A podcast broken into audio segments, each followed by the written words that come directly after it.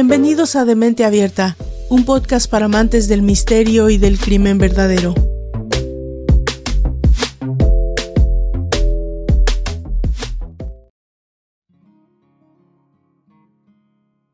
Había pecados cuya fascinación residía más en la memoria que en su misma realización.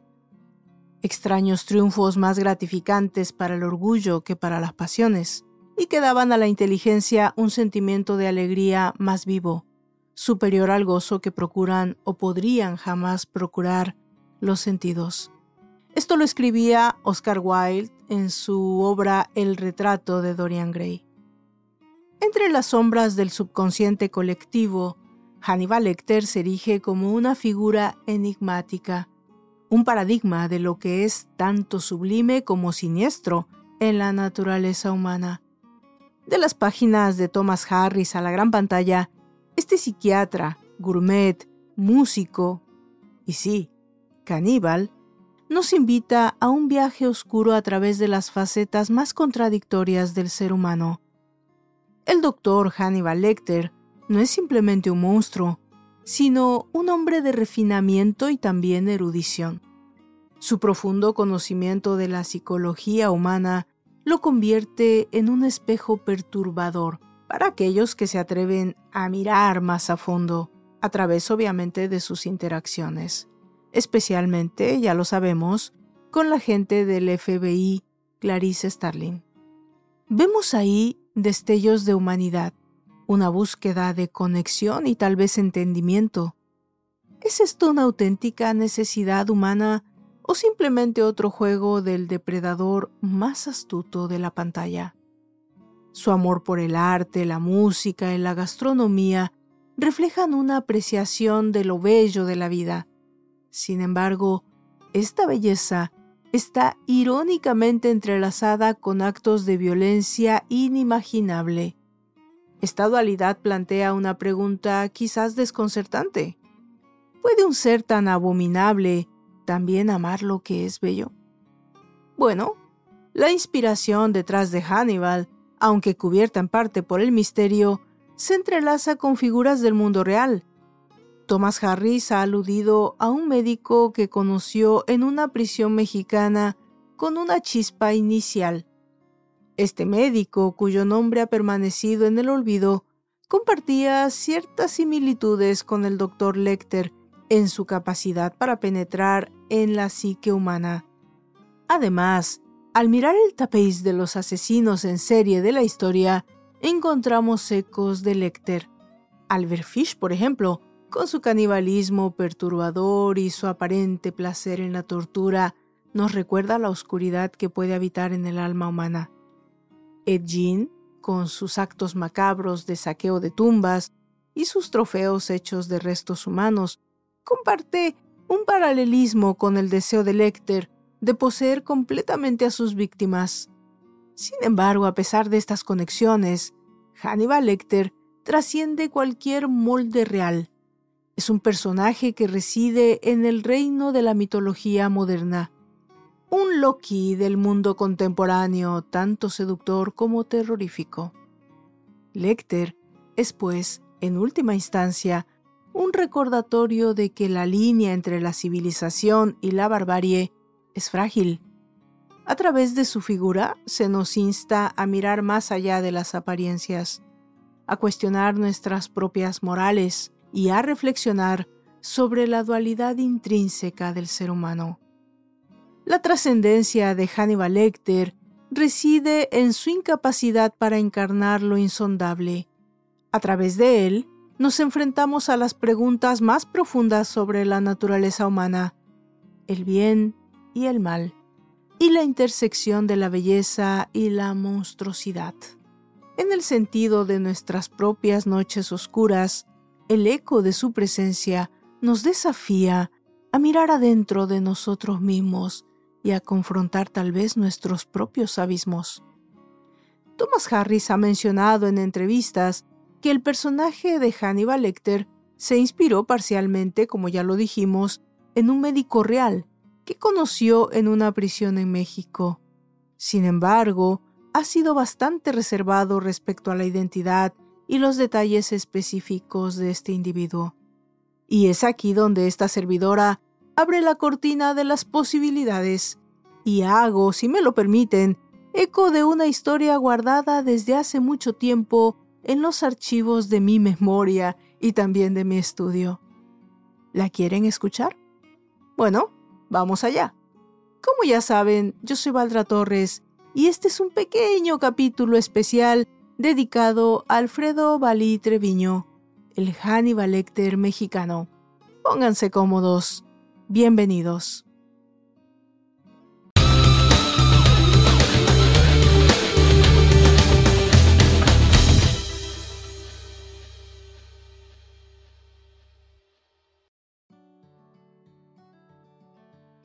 La personalidad de Hannibal, si bien es un personaje de ficción narrativa, puede vincularse con la de otros asesinos seriales que han podido ser referentes para su creación. Dice Brian Harvis al respecto que los monstruos asesinos ficcionales en la cultura popular, desde Norman Bates a Hannibal Lecter, se hayan moldeados a menudo por figuras históricas. Y pues todos estamos de acuerdo que no le falta razón puesto que el propio Thomas Harris declaró en su momento que la imagen de Lecter está basada en la historia de un médico mexicano llamado Alfredo Balí Treviño, quien había asesinado a numerosos pacientes a principios de los años 60, aunque fue condenado solo por quitarle la vida a uno, a su pareja, Jesús Castillo Rangel, la inspiración surgida tras la visita de Harris a Monterrey, en México, se refleja muy bien en el porte que el escritor le quiso dar a su personaje, ya que había cierta elegancia en el doctor Treviño, que quizás lo hacía diferente al resto de los presos. Haber tomado como referencia un caso real le otorga a Harris el poder de elaborar el perfil de un sociópata, de forma que tenga un perfil psicológico quizás más preciso, a la vez que se distancia de los manuales del tipo DMS para sugerir una visión mítica, fantástica de su personaje y acercarlo a lo que se ha llamado el héroe posclásico, es decir, la presentación de un asesino en serie como héroe de forma sostenida, estableciendo lazos de empatía con el espectador moderno. ¿O no es así?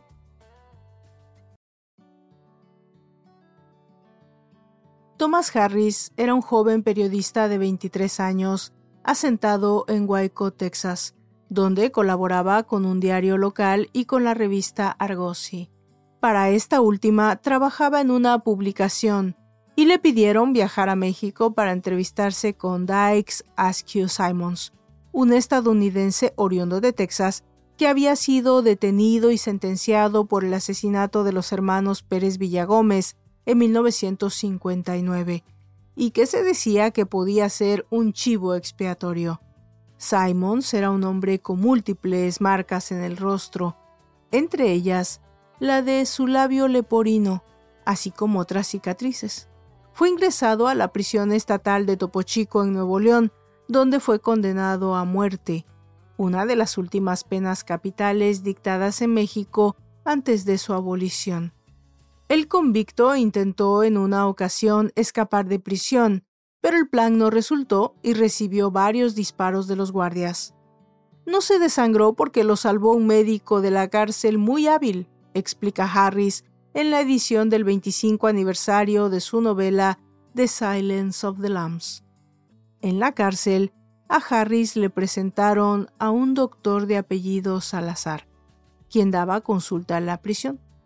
Era un hombre pequeño y ligero con cabello rojo oscuro. Se paraba muy derecho y había cierta elegancia en él, describe el escritor citado en el libro.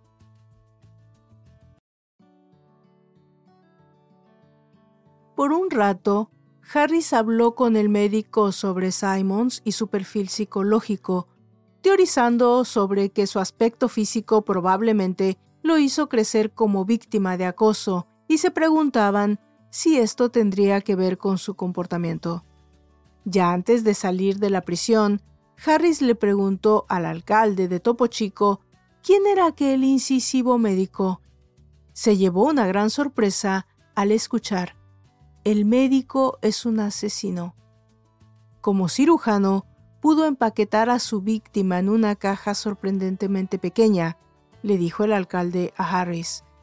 Era un médico loco, pero inteligente, al que le permitían atender a prisioneros y hasta hacer consulta externa de gente necesitada, pues con los pobres se le quita lo loco. En el texto, Harris señala que Salazar no era su apellido, pero no da su nombre real para dejarlo en paz. Pasaron décadas hasta que en el 2013 el escritor revelara en una reedición de su novela de aquel viaje a México y en especial el médico convicto de la prisión de Topo Chico, que había servido de inspiración para el personaje de Hannibal Lecter.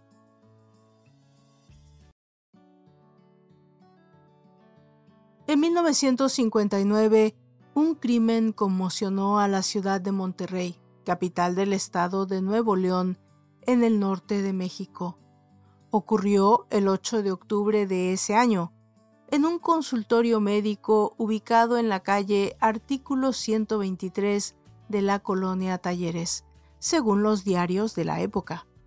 El para entonces un joven de 28 años, oriundo del estado de Nuevo León, Alfredo Balí, recibía la visita de Jesús Castillo Rangel, un jovencito de apenas 20 años con el que supuestamente mantenía una relación sentimental. Ya dentro del consultorio hubo un altercado que terminó en la muerte del joven Jesús. Alfredo Valí Treviño había quitado la vida a su amante con pentotal sódico.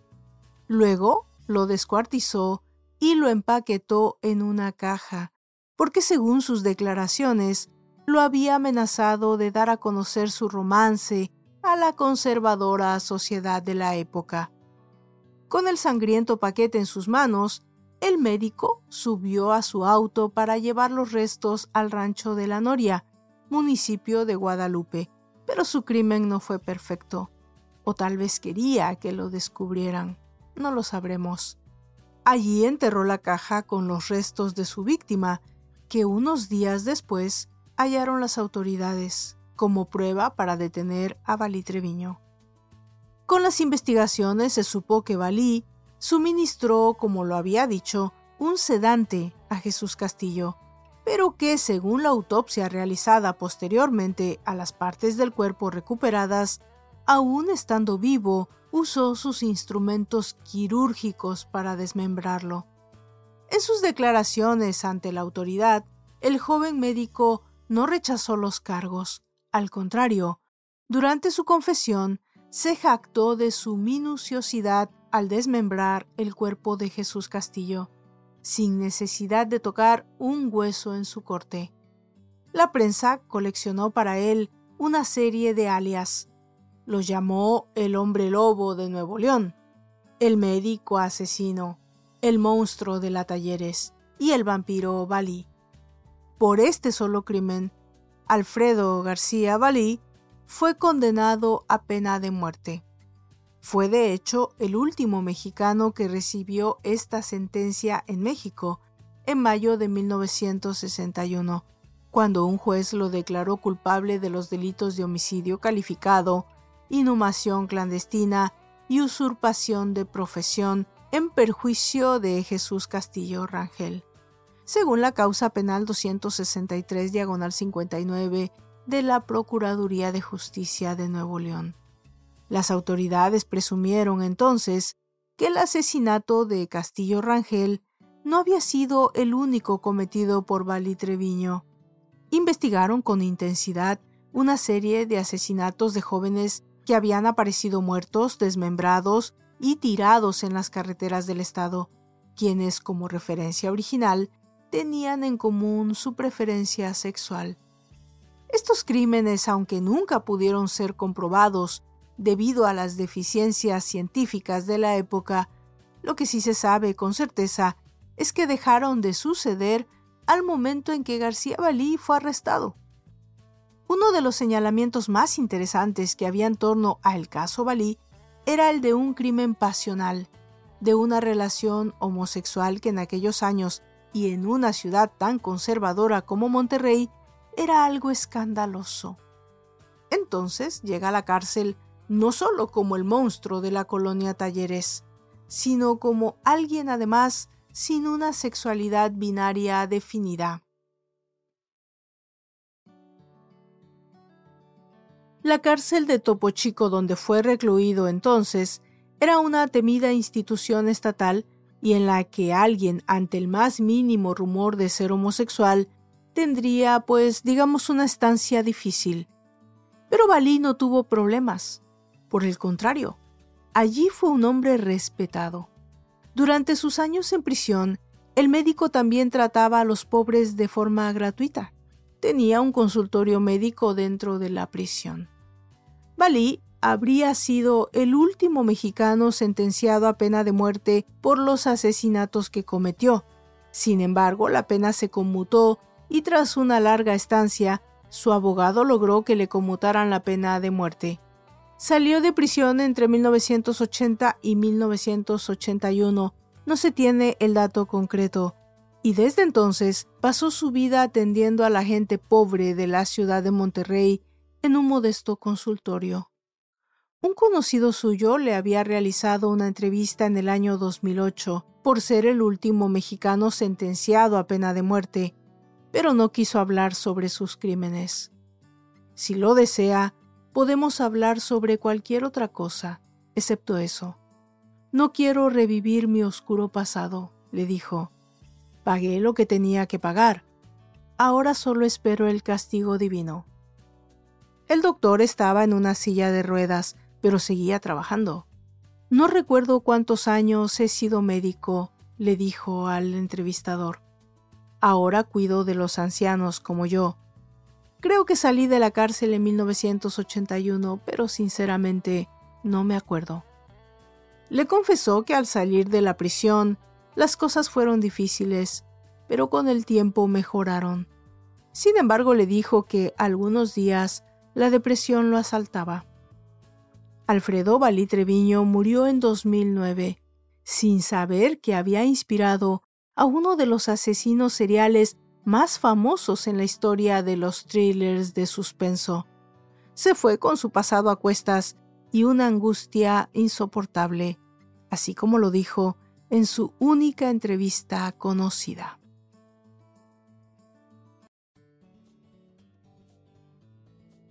De esta manera me despido de este corto pero interesante capítulo que quisimos dedicar al Hannibal Lecter mexicano. Yo me despido no sin antes invitarlos a que visiten mis sitios de videos en TikTok, en los canales de Demente Abierta, La Caverna de Platón y series y seriales.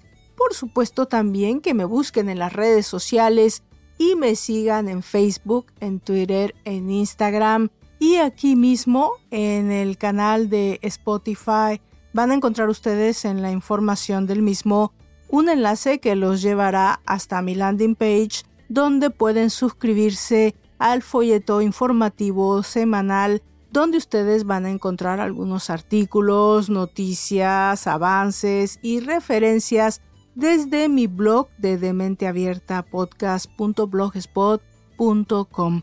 Así que bueno, suscríbanse y reciban esta información directamente a su correo electrónico cada semana. Yo me despido entonces dejándoles un saludo muy afectuoso y un agradecimiento muy especial a todos ustedes que suelen escribirme, dedicarme algunas palabras lindas, decirme que les gusta el podcast, animarme a seguir haciendo esta linda labor y por supuesto, si me dejan preguntas, yo las contestaré en el próximo capítulo. Gracias por todo. Yo soy Valdra Torres y esto es de Mente Abierta, un podcast para amantes del misterio y el crimen verdadero. Hasta la próxima.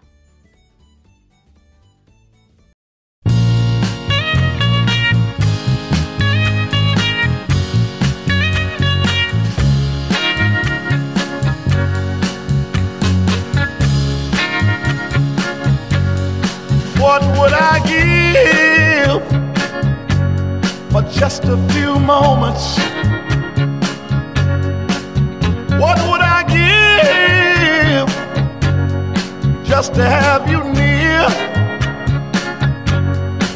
Tell me you will try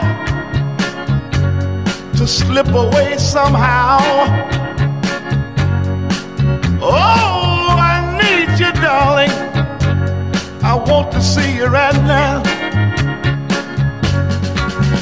Can slip away?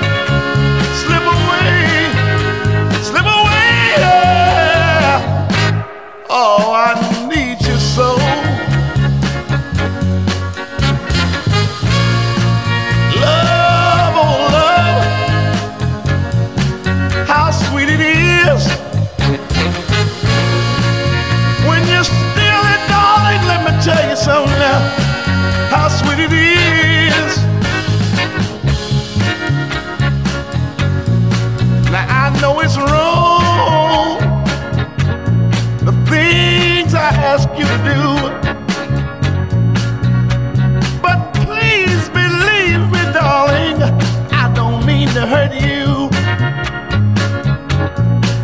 But could you just slip away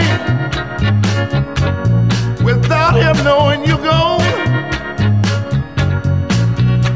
Then we could meet somewhere, somewhere where we're both are not known.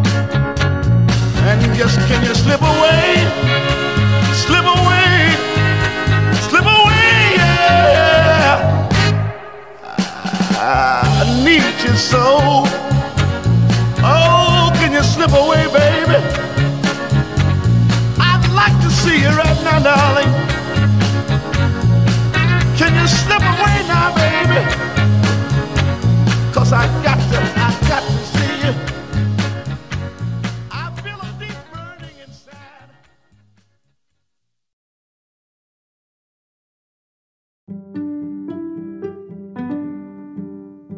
Por favor visite mis redes sociales, Facebook, Twitter, en Instagram, como de Mente Abierta Podcast. Si me escuchan desde YouTube, por favor suscríbanse, dejen sus comentarios y si les gusta el contenido también, compártanlo. Eso le ayuda mucho a esta servidora para continuar con este proyecto. También, si me escuchan desde Spotify, existe ya una forma de dejar mensajes de voz. Yo con seguridad los escucharé y si tienen alguna pregunta o algún comentario sobre el tema o fuera de este, o tal vez alguna recomendación para esta servidora, seguramente se los haré saber en el próximo capítulo. Por favor, pónganse en contacto conmigo. Es una manera de alimentar el proyecto. Gracias a todos y nos encontramos en la próxima entrega. Hasta entonces.